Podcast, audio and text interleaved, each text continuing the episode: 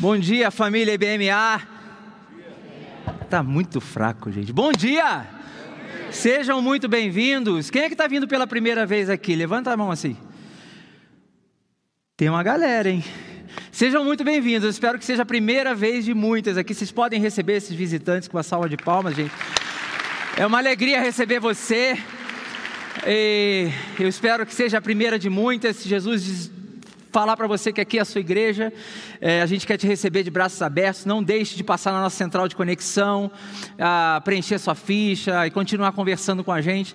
Tem muita coisa para você se envolver, para tem muita coisa para Deus falar para você através dessa comunidade da família IBMA. Uma alegria estarmos aqui mais um domingo, mais um domingo da nossa série sobre elas. Você que está chegando agora, nós pregamos, pregamos, continu, é, é, costumamos pregar so, é, em série série de mensagens e esse mês nós estamos falando sobre as mulheres, as mulheres que foram usadas por Deus, usadas por Jesus ah, ao longo da história, ao longo da palavra. E é o terceiro domingo, já vimos algumas histórias, já vimos alguns conceitos, tivemos mulheres aqui de Deus pregando, falando um pouco ah, ah, de suas histórias e daquilo que Deus tem feito através da vida delas. E hoje nós vamos continuar essa série falando de uma pessoa que marcou a história da humanidade que marcou, a, a, foi de fato uma heroína na palavra de Deus, que é Esther. Então hoje vamos refletir um pouquinho sobre Esther, o que Esther pode nos ensinar, o que essa história pode nos ensinar, tanto para as mulheres, vocês que estão presentes aqui, mas também para todos nós. Então, Esther é um exemplo não só para mulheres, Esther é um exemplo para aqueles que querem se tornar e serem discípulos de Cristo, de Cristo, apaixonados por Deus, discípulos de Jesus. Então, Esther é um exemplo muito bom, um exemplo muito prático daquilo que Deus pode e quer fazer na minha vida e na sua vida. Então eu oro para que Deus fale muito com você nessa manhã. Eu queria pedir para que você. Ah, ah, abrisse o seu coração, a sua mente para aquilo que Deus tem para falar para você, que nada possa te atrapalhar e que ao final desse domingo, ao final dessa manhã, você possa ser extremamente tocado e inspirado por Deus. Amém? Estamos juntos nessa? Então vamos começar. Eu queria convidar você a abrir a sua Bíblia ou ligar a sua Bíblia no livro de Esther, capítulo 2. É, nós vamos ler os 18 primeiros versículos. É um texto um pouco mais longo, mas nós vamos ler para a gente entender um pouco do contexto. A, a, história de Esther se passa por todo o livro, por todos os dez capítulos do livro de Esther. Então eu, eu Quero encorajar você, inclusive, a essa semana, você separar um tempo para ler essa história. São dez capítulos, você vai ler de forma muito rápida e conhecer um pouco dessa mulher e o que Deus fez através da vida dela. Então, capítulo 2, de 1 a 18. E o tema que eu, a pergunta que é o tema que eu estou trazendo para essa manhã através da vida de Esther é: que tipo de mulher Deus espera? Que tipo de mulher Deus espera? E você que não é mulher, que não é mulher, a pergunta para você é: que tipo de discípulo, que tipo de pessoa Deus espera? Então, que tipo de mulher Deus espera, que tipo de pessoa Deus espera e o que, que a, a vida de Esther pode nos ensinar. Então, eu vou contar para vocês, a gente vai ler o capítulo 2, os 18 primeiros versículos, para vocês entenderem o contexto, em que contexto Deus usou a vida de Esther. Ah, diz assim: algum tempo depois, quando cessou a indignação do rei Xerxes, ele estava indignado porque ele se indignou com a, a, a, a antecessora Vasti, ah, ela fez uma atitude que, que não agradou ao, ao, rei e ele, desde já, pensou em coroar outra pessoa como rainha.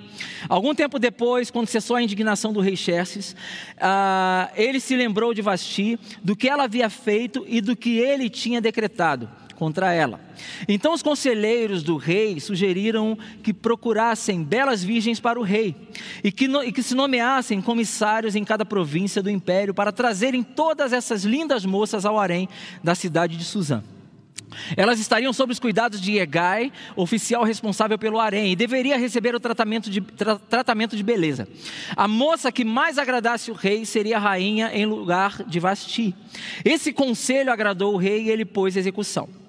Nesse tempo vivia na cidadela de Suzã um judeu chamado Mardoqueu, Grave esse nome: Mardoqueu, da tribo de Benjamim, filho de Jair, neto de Simei e bisneto de Quis. Ele fora levado de Jerusalém para o exílio por Nabucodonosor, rei da Babilônia, entre os que foram levados prisioneiros com Joaquim, rei de Judá. Mardoqueu tinha uma prima chamada Adassa, que havia sido criada por ele, por não ter pai e mãe. Adassa é Esther tá bom? Por não ter pai e mãe. Essa moça, também conhecida como Esther, era atraente e muito bonita. E Mardoqueu a havia tomado como filha quando o pai e a mãe dela morreram.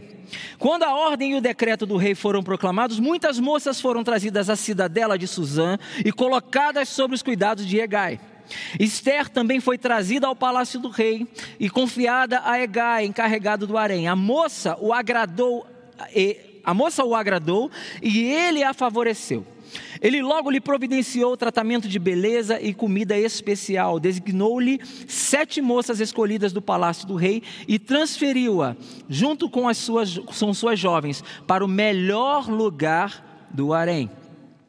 Esther não tinha revelado a que povo pertencia, nem a origem da sua família, pois Mardoqueu a havia proibido de fazê-lo. Diariamente ele caminhava de um lado para o outro, perto do pátio do harém, para saber como Esther estava e o que lhe havia acontecendo o que estava acontecendo. Antes de qualquer daquelas moças apresentar-se ao rei Xerxes, devia completar 12 meses de tratamento de beleza, prescrito, prescritos para as mulheres, seis meses com óleo de mirra, seis meses com perfume e cosméticos. As mulheres estão pensando assim: nossa, uau, quando ia apresentar-se ao rei, a moça recebia tudo o que quisesse levar consigo do harém para o palácio do rei. À tarde ela ia para lá e de manhã voltava para outra parte do harém que ficava sob os cuidados de Sasgás, oficial responsável pelas concubinas. Ela não voltava ao rei a menos que dela ele se agradasse e a mandasse chamar pelo nome. Quando chegou a vez de Esther, a filha de Abiail, tio de Mardoqueu, que a tinha adotado como filha, ela não pediu nada além daquilo que Egai, oficial responsável pelo harém, sugeriu. Esther causava boa impressão a todos os que a viam. Ela foi levada ao rei Xerxes e à residência real. No décimo mês, o mês de Tebete, no sétimo ano do seu reinado. O rei gostou mais de Esther do que qualquer outra mulher.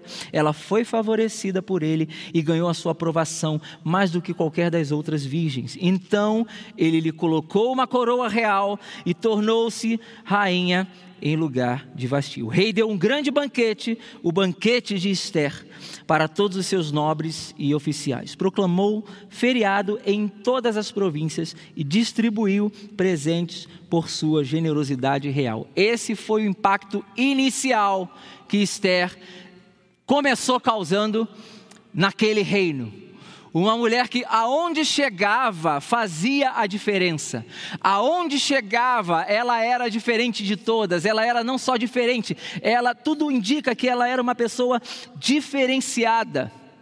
Ela não pediu para estar ali, mas Deus, acredito eu, acreditamos nós, foi guiando a vida de Esther para que por onde ela passasse ela pudesse causar a diferença e já começou causando. Ela foi a que se destacou mesmo sendo uma pessoa não persa, uma pessoa fora do, daquele contexto, de outra cultura, por onde ela foi passando, ela foi ganhando destaque. Imaginamos nós, Deus foi abrindo portas para que ela pudesse causar, para que ela pudesse impactar pessoas, para que ela pudesse impactar realidades.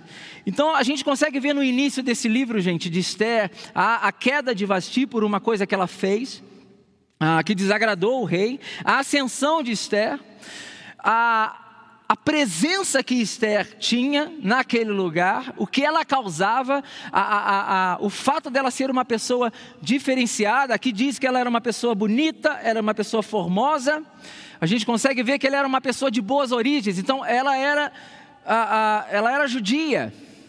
Ou seja, ela tinha dentro dela os valores do reino. O judeu à época era aquele que amava Deus, era aquele que amava Deus sobre todas as coisas, era aquele que amava Deus acima de todas as coisas, com todo o seu amor, com todo o seu entendimento, com todas as suas forças. Era, é, essas eram as leis judaicas, essa, essas eram as instruções judaicas para o povo judeu. Esther era uma judia, então ela continha dentro de si valores do reino de Deus valores do reino de Deus, e esses valores andavam com ela, e esses valores estavam presentes num reino totalmente diferente. Deus colocou ela no meio da Pérsia. E talvez para colocar ali valores do reino de Deus. Então ela era bonita, ela era formosa, ela tinha boas origens e ela possuía valores. Valores, ardia dentro dela a chama do reino de Deus os princípios do reino de Deus, a cultura do reino, o jeito do reino, a forma de pensar o reino, a cosmovisão do reino de Deus, tudo isso estava dentro de Esther. E o que que tudo isso que estava dentro de Esther pode nos ensinar? O que, que foi acontecendo com Esther? É, é isso que eu quero é, é, colocar aqui nessa manhã para você o que, que foi acontecendo com a vida de Esther. E à medida que eu for falando para vocês, eu vou contando o que foi acontecendo.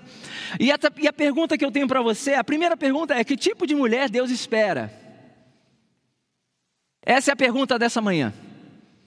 E a gente vai responder ela. Agora, a segunda pergunta é: o que que essa mulher, com todas essas características, tem a ver com a ação do reino de Deus nesse mundo e a ação do reino de Deus na vida de Esther. Ou seja, o que a vida de Esther pode nos ensinar. Eu queria trazer cinco coisas para vocês nessa manhã. A primeira coisa que a vida de Esther pode nos ensinar e nos faz entender é que Deus separa mulheres para o seu propósito. Deus separa mulheres para o seu propósito.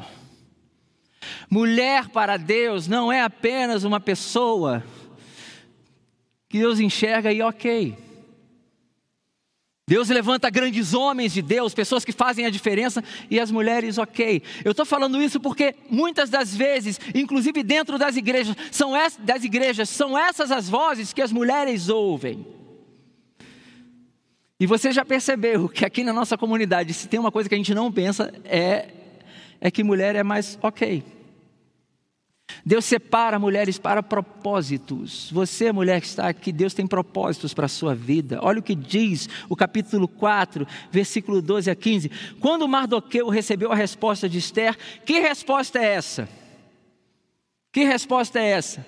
Mardoqueu, que é como uma espécie de pai de criação ali de Esther, recebeu a notícia que existia um plano perverso de Amã para aniquilar os judeus, Mardoqueu foi a Esther e falou assim: Olha, você precisa ajudar a gente. Você precisa ajudar a gente porque o nosso povo vai morrer. E você é a rainha. Você é a rainha de um povo, de um reino que está querendo matar o teu povo. O teu povo, eu preciso que você me ajude. Então, aqui a gente já consegue ver que Deus já estava separando Esther para um propósito. Olha o que diz: quando Mardoqueu recebeu essa, essa, essa a resposta de Esther, porque Esther, em princípio, titubeou um pouquinho. Ela falou: Você sabe o que, que acontece quando a gente se dirige à presença do rei sem ele ter nos chamado? Você vai ver ao longo da história quando você lê esse livro. Todos aqueles que iam à presença do rei sem ter sido chamado poderia ser morto. Se Esther aparecesse diante do rei para pedir algo, ela poderia ser morta. Então Mardoqueu olhou aquela resposta e falou assim: Cara, não era isso que eu esperava de você. Não era essa história, não era essa resposta que eu esperava de você. O seu povo está para morrer. Não era essa história. Então ele diz: quando Mardoqueu recebeu a, a resposta de Esther, mandou dizer-lhe: Não pense que pelo fato de estar no palácio do rei, de todos os judeus, só você escapará. Pois se você ficar calada nessa hora, socorro e livramento surgirão de outra parte para os judeus, mas você e a família do seu pai morrerão. E ele diz o seguinte: quem sabe se não foi para um momento como este que você chegou à posição de rainha?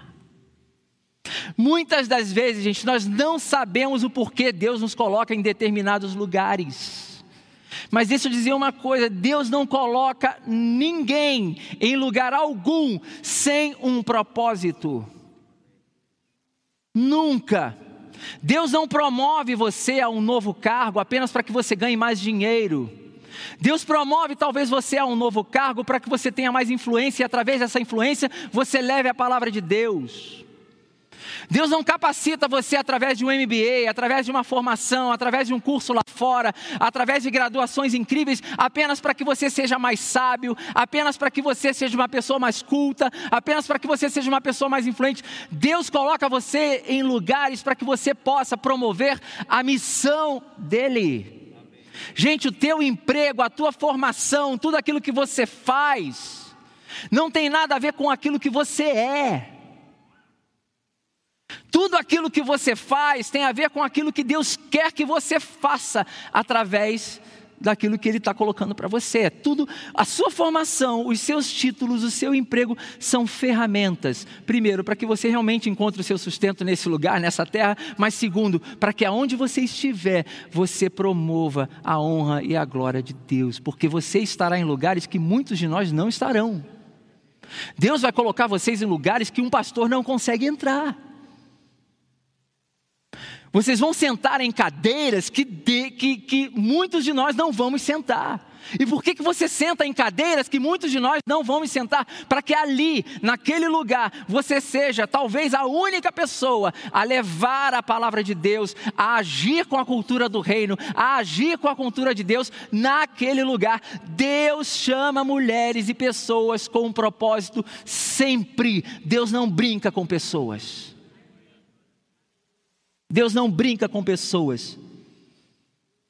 Deus nos coloca em lugares inusitados. Deus nos coloca em lugares onde não imaginamos. Deus nos coloca em lugares de desafio. Mas Deus sempre vai nos colocar em lugares onde podemos honrar o Seu nome. Amém? Número dois, gente. O que essa história pode nos ensinar? Lembre-se que Esther agora é rainha. Esther está sabendo de um plano maquiavélico para acabar com o seu povo e ela precisa tomar uma decisão. E a, coisa, a segunda coisa que a gente aprende é: Deus espera por mulheres de coragem e ousadia para promover o bem. Ok, que Esther deu aquela primeira resposta meio é óbvio, não é fácil. Olha, você precisa se apresentar diante do rei e você precisa dizer que esse plano não pode acontecer. Só que todo aquele que se apresentava diante do rei sem ter sido chamado poderia ser morto, inclusive a rainha. E no primeiro momento, talvez ela tenha pensado: não, eu não vou fazer isso. E tudo bem quando você recebe um desafio de Deus e você fala: olha, não sei se eu tenho coragem disso aqui não. Até Jesus, em determinado momento, no jardim de Getsemane, falou assim: Deus, se possível, se possível, afasta de mim esse cálice. Só que a, a, a tua história com Deus não pode parar na dúvida, não pode parar no medo. Porque toda história que começa com Deus, não termina no medo, termina na coragem na realização. Jesus disse: Olha, afasta de mim esse cálice, mas sobretudo seja feita a tua vontade. Esther, Esther acabou de fazer aqui, olha, ela teve receio, ela teve medo, mas no final ela se mostrou uma pessoa de coragem e uma pessoa de ousadia, porque ela topou o desafio. Ela topou o desafio e olha o que, que diz, olha o que ela começa a fazer. Ela tem, ela, ela começa a tratar essa história com coragem e com ousadia. Primeiro, ela pede para que Mardoqueu, nesse momento, fala assim: olha, ok, eu topo, vamos encarar isso aí. Mas faz uma coisa para mim. O capítulo 4, versículo 16, ela diz: Vá reunir todos os judeus que estão em Suzã e jejuem em meu favor. Não comam nem bebam durante três dias e três noites. Eu e minhas criadas jejuaremos com vocês. Depois disso, irei ao rei. Ou seja, eu poderei morrer. Irei ao rei, ainda que seja contra a lei. Se eu tiver que morrer, morrerei. Coragem coragem e amor pelo seu povo, coragem e mobilização. E logo depois ela diz: três dias depois Esther vestiu, a palavra diz: três dias depois Esther vestiu seus trajes de rainha e colocou-se no pátio interno do palácio, em frente ao salão do rei. O rei estava no trono, em, de frente para a entrada. Gente, coragem e ousadia. Coragem para ir ao rei. E ousadia para mobilizar um povo em prol da vitória para mobilizar o, povo e dizer ao povo assim: olha, eu vou ao rei, mas vocês, eu não estou sozinha, não. Eu vou ao rei, mas quem vai resolver essa situação não sou eu. Eu vou ao rei, mas tudo que vai acontecer a partir de agora não tem a ver comigo, tem a ver com Deus. Por isso vocês jejuem, coloquem os seus joelhos diante de Deus. Se vocês estão se dizendo como um povo, estão se identificando como um povo de Deus aqui nesse lugar, ajam como povo de Deus. Vamos jejuar, vamos orar. Porque quem vai resolver essa situação não é Esther. Quem vai resolver essa situação é Deus. E uma atitude linda que ela está se colocando aqui, além da coragem e além da ousadia, ela está entendendo que não é ela a protagonista do filme. E na história de Deus com o homem, nós somos sempre os coadjuvantes. As coisas não vão se resolver por sua causa, as coisas vão se resolver pelo Deus que existe dentro de você. A força não é sua, a força está dentro de você. A coragem não é sua, mas a coragem está dentro de você. A ousadia não é sua, mas a ousadia está dentro de você. E tudo o que você precisa para ter coragem e ousadia para tomar muita decisão na sua vida já existe dentro de você.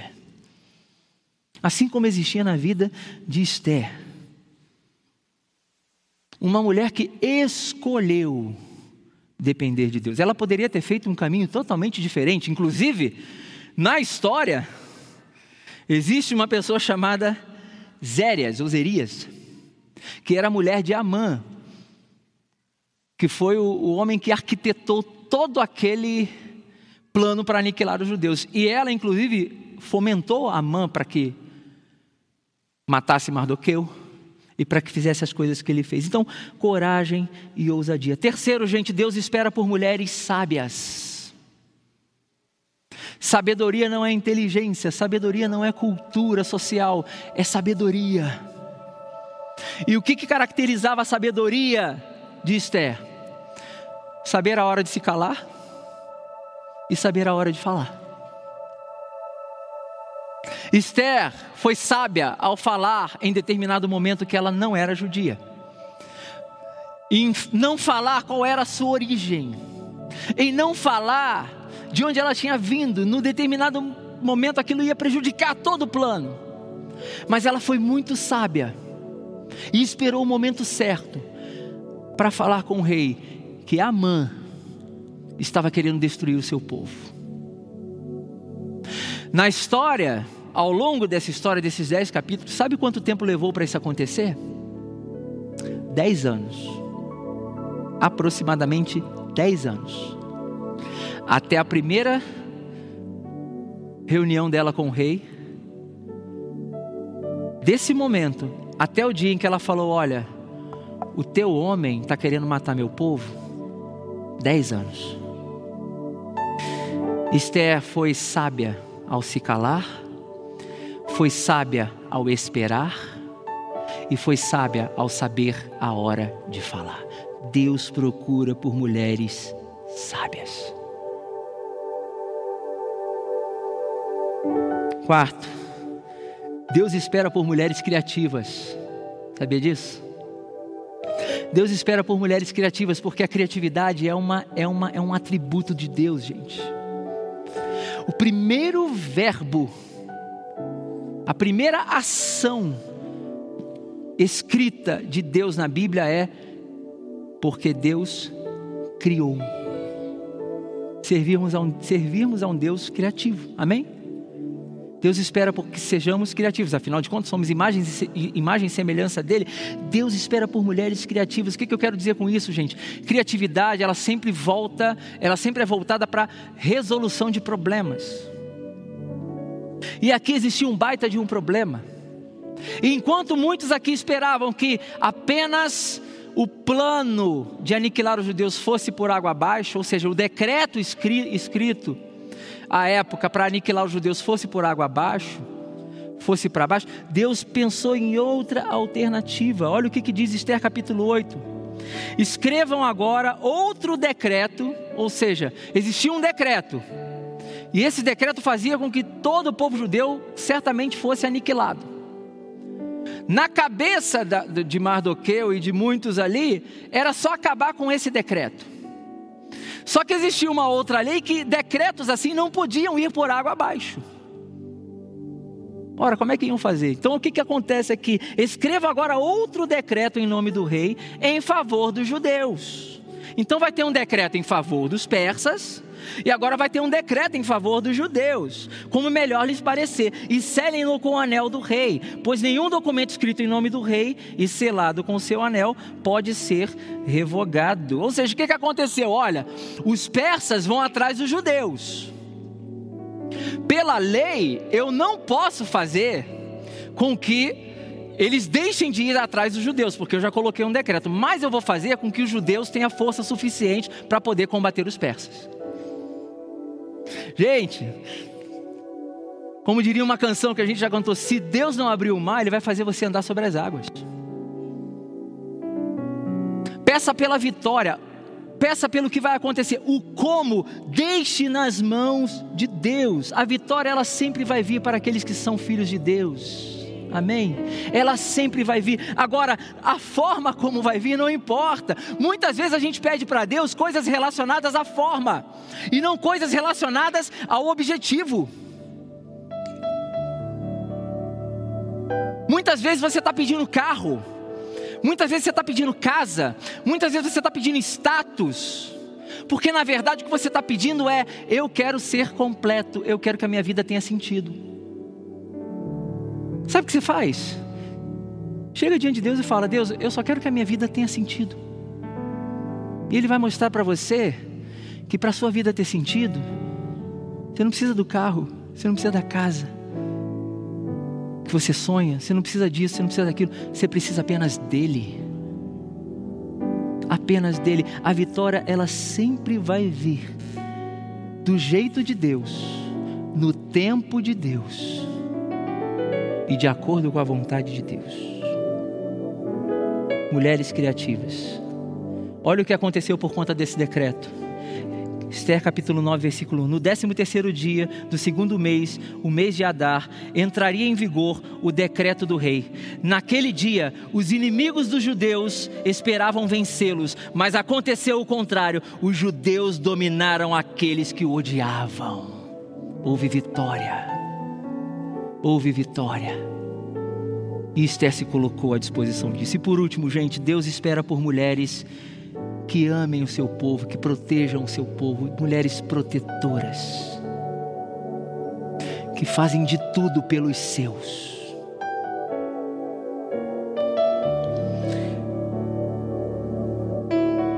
Eu quero deixar quatro coisas que você pode aprender e praticar a partir do, do dia de hoje através dessa história. Primeiro, pergunte hoje a Deus sobre o teu propósito. Se você chegou aqui sem propósito algum, pergunte a Deus: Deus, qual é aonde o Senhor quer me colocar? O Senhor colocou Esther, uma pessoa judia, para ser uma rainha no meio persa. Uma coisa improvável, uma coisa inusitada. Deus, inusitada. Deus, o que, que o Senhor quer da minha vida? Qual é o teu propósito para a minha vida? Porque Ele existe. Eu talvez não tenha conseguido encontrar. Me revele, me mostre qual é o teu propósito. Segundo, peça por coragem. Eu não sou uma pessoa corajosa, Fabiano, confesso. Sou muito medroso, sou muito medrosa. Ok, parabéns. Você é igual eu. Somos todos iguais.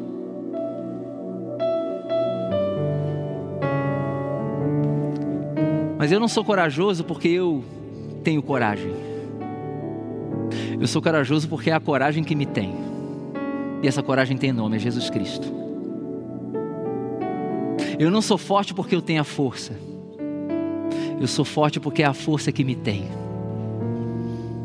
E eu posso todas as coisas naquele que me dá força.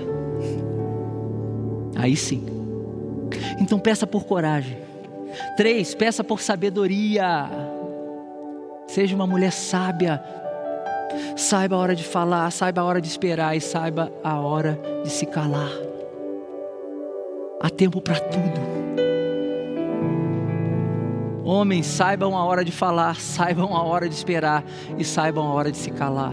Muitas vezes a gente se cala na hora que deve falar, a gente fala na hora que deve se calar. E na maioria das vezes a gente não sabe esperar. E por último, peça a Deus por perseverança. Esther, quando come... ela titubeou no início, mas uma vez que ela entrou no barco, ela foi até o fim. Quando ela cumpriu a ordem dela, olha o que aconteceu aqui. Os judeus mataram e destruíram 500 homens e os dez filhos de Amã na cidadela de Suzã que terão feito nas outras províncias do império. Agora, diga qual é o seu o rei falando com ela, diga qual é o seu pedido e você será entendida, atendida. Tem ainda algum desejo? Esther estava com a carta branca na mão. Ela podia ter parado por ali, mas sabe o que ela fez? Se for do agrado do rei, que os judeus de Suzã tenham autorização para executar também amanhã o decreto de hoje, para que os corpos dos dez filhos de Amã sejam pendurados na forca. É, é como se ela estivesse dizendo assim: não se assustem, gente. Assim, Nossa, isso é uma pessoa má, né? O que ela estava querendo dizer é o seguinte: eu quero a minha vitória, a vitória do meu povo por completo até o final. Eu quero tirar dessa terra todo e qualquer resquício que possa causar mal ao meu povo. Eu quero deixar essa terra limpa por completo de qualquer coisa que venha prejudicar, que venha prejudicar o povo que eu amo, as pessoas que eu amo, o povo que é o meu povo. É isso que a gente precisa entender. Ela foi até o fim. Você sabe qual é o tipo de mulher que Deus espera? O tipo de mulher que Deus espera é a mulher disposta eu, eu, se eu pudesse resumir essa mensagem nisso que eu vou falar para você. O que, que eu olho para Esther, o que, que eu resumo a vida de Esther? Esther era uma mulher disposta, mas também Esther era uma mulher disponível. Deus espera que você seja disposta e Deus espera que você seja disponível. Disposta no sentido de eu estou aqui para o que der e vier. Se mexerem com os meus, eu aceito até ser colocada como rainha num povo que não é o meu povo. Se for para ser usada por Deus, usado por Deus, eis-me aqui, Senhor. Eu estou disposto, eu estou disposta. E por último, disponível. Disponível é, Deus, eu vou dar ao Senhor não o tempo que me sobra, que me resta. Eu vou dar ao Senhor todo o meu tempo. Eu vou fazer todas as outras coisas com o tempo que me sobra. Mas a minha prioridade é ser usado, é ser usada pelo Senhor. Você sabe qual é o tipo de mulher que Deus espera? O tipo de mulher que Deus espera é a mulher que espera em Deus. Que possamos ser homens e mulheres que esperem em Deus, que dependam de Deus e que saibam que com Ele você pode realizar toda e qualquer coisa que venha a promover o reino dos céus, o reino de Deus, o reino de Jesus nessa terra, para a honra e glória dele. Deus abençoe.